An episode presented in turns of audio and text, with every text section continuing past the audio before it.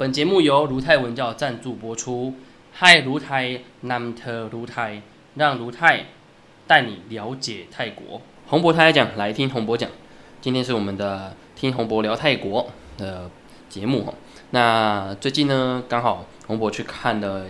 这个泰国的这个动作片《这个凯蒂超杀女》那这部片呢，可以说是今年度唯一一部动作片。哦，那刚好上一上一部看的是那个《日暮生死恋》，那比较比起来蛮蛮蛮大差异性哈。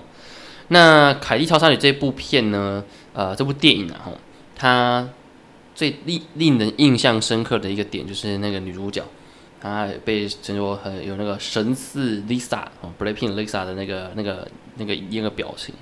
在这一次的电影里面真的是有几个有几幕都会有一种哎，还蛮像的那种感觉。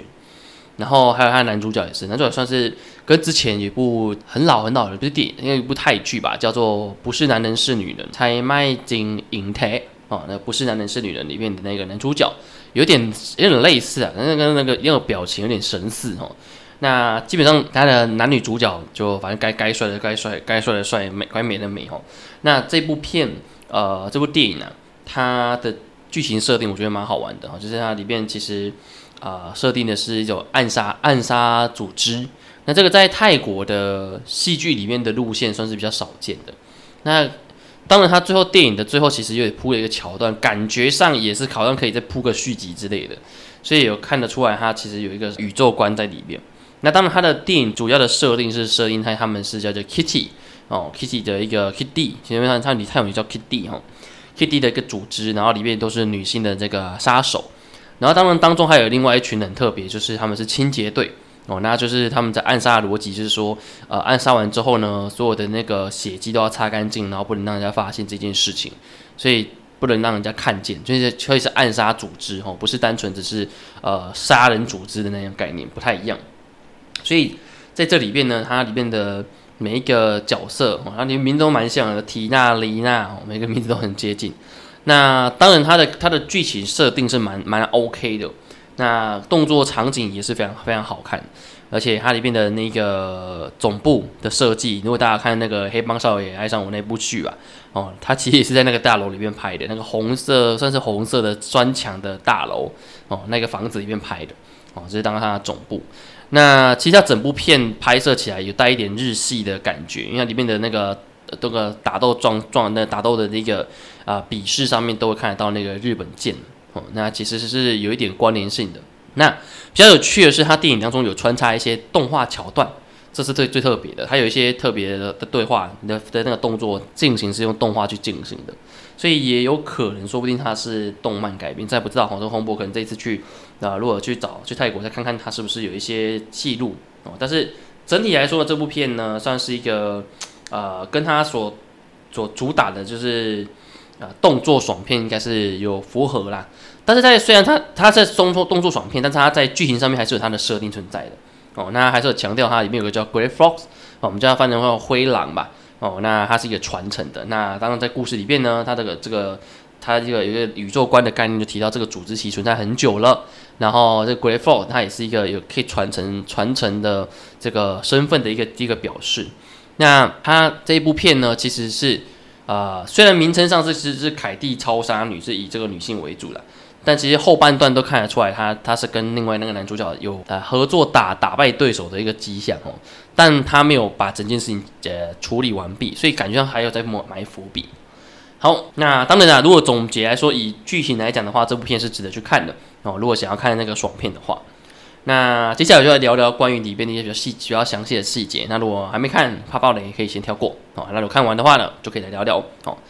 OK，这部电影呢，它里面有非常特别设定哦，其实就是他当时要去拿到那个结晶石，有一块石头。那当然，这个这个石头随着它剧情的推展当中可以发现，因为这个这个里面的女主角那个嗯缇娜哦，哎是妮娜还是缇娜？因为我 我也忘记了哈。哦，她女主角呢，因为她她其实身有重病。那她可能就是呃活不久，可是呢，随着年龄的增长，他的这个这个病情状况似乎没有马上爆发。一到后来他开始有一些症状出现的时候呢，他的守护者哦，这个 Great Fox 哦，就灰狼才开始去找寻有没有什么方法可以救他的这个呃这个 Kitty 哦，他的这个这个女杀手。那可以说他当守护者这个角色算是非常的尽责哈。他发现到有一个神秘的石头里面呢，可以萃取出来变成这个长生石哦，就是它可以拥有长长那个寿命。那最终呢，在这过程当中，里面这个 Grey f l o 第一代的 Grey 这个戏剧戏剧电影电影版里面的第一代的 Grey f l o 他后来就哎被暗杀。那当然他就把这个戒指交给男主角。那后来透过整个戏剧电影当中里面，男主角就培养成第二代的 Grey f l o 那当最后一幕其实彩蛋里面有出现哦，其实第一代 Grey f l o 没有死，因为什么？因为他那个长生石那个石头很大的特点在哪里？就是他已经把它的里面红色部分萃取出来。那那个萃取出来的部分呢，你只要带在身上。你身上的所有的伤口都会复原，因此他最经典的一幕是最终那个无脸的杀手，他杀他他用刀刺进去那个男主角的胸口的时候，那个男主角咔完全没有事，而且还可以快速复活，那就代表说那个男主角他其实已经发现哦，这个时候他最强大的能力就是他的复原能力哦，这件事情是非常大的重点。那当然也因为这个典型，他埋这个梗之后，所以可以了解其他第一代的那个 Grey Fox 根本没有死，所以他最后彩蛋才会出现。好，那当然，最后男主角也把这个戒指哦，把它戴在那个女主角身上，然后让他的那个呃，让他可以恢复恢复他的这个这个伤口哦，然后可以恢复复原哦，可以治疗到她。那当然，这这感觉出来是他只是当中其中一个呃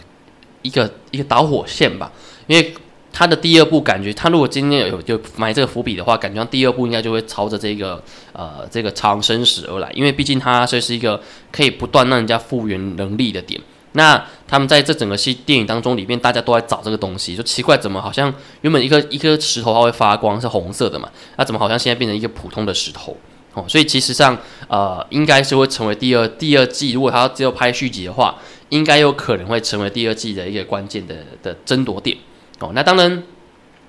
呃，这部片它其实这部电影里面它没有去追究到后面的这些，呃，比如说它它里面有词叫 agency 哈，就是组织，这些组织它到底是谁创立的？然后还有提到，他有提到他这个组织不是只有在泰国，他可能在日本还有组织。那甚至同一个国家里面，它其实有两个不同组织，所以其实他们的这个组织还蛮复杂的。那可以看得出来，也算是这部电影哦，导演他们在想要刻画的是一种呃，在泰国蛮少见的一种电影路线哦，然后并且给他一个还蛮宏大的一个呃设定。那当然啦，如果后续他有拍续集的，或许可以看到更多啊，他背后可能要想要探讨的意义，为什么这些女性会被安排到这个地方，然后并且还要变变成。啊，女杀手，那以及在那之前，他们可能有什么样的身世？所以在网上面也有人把它称为就泰国版的黑寡妇哦，所以这个其实也是一个蛮蛮有趣的点。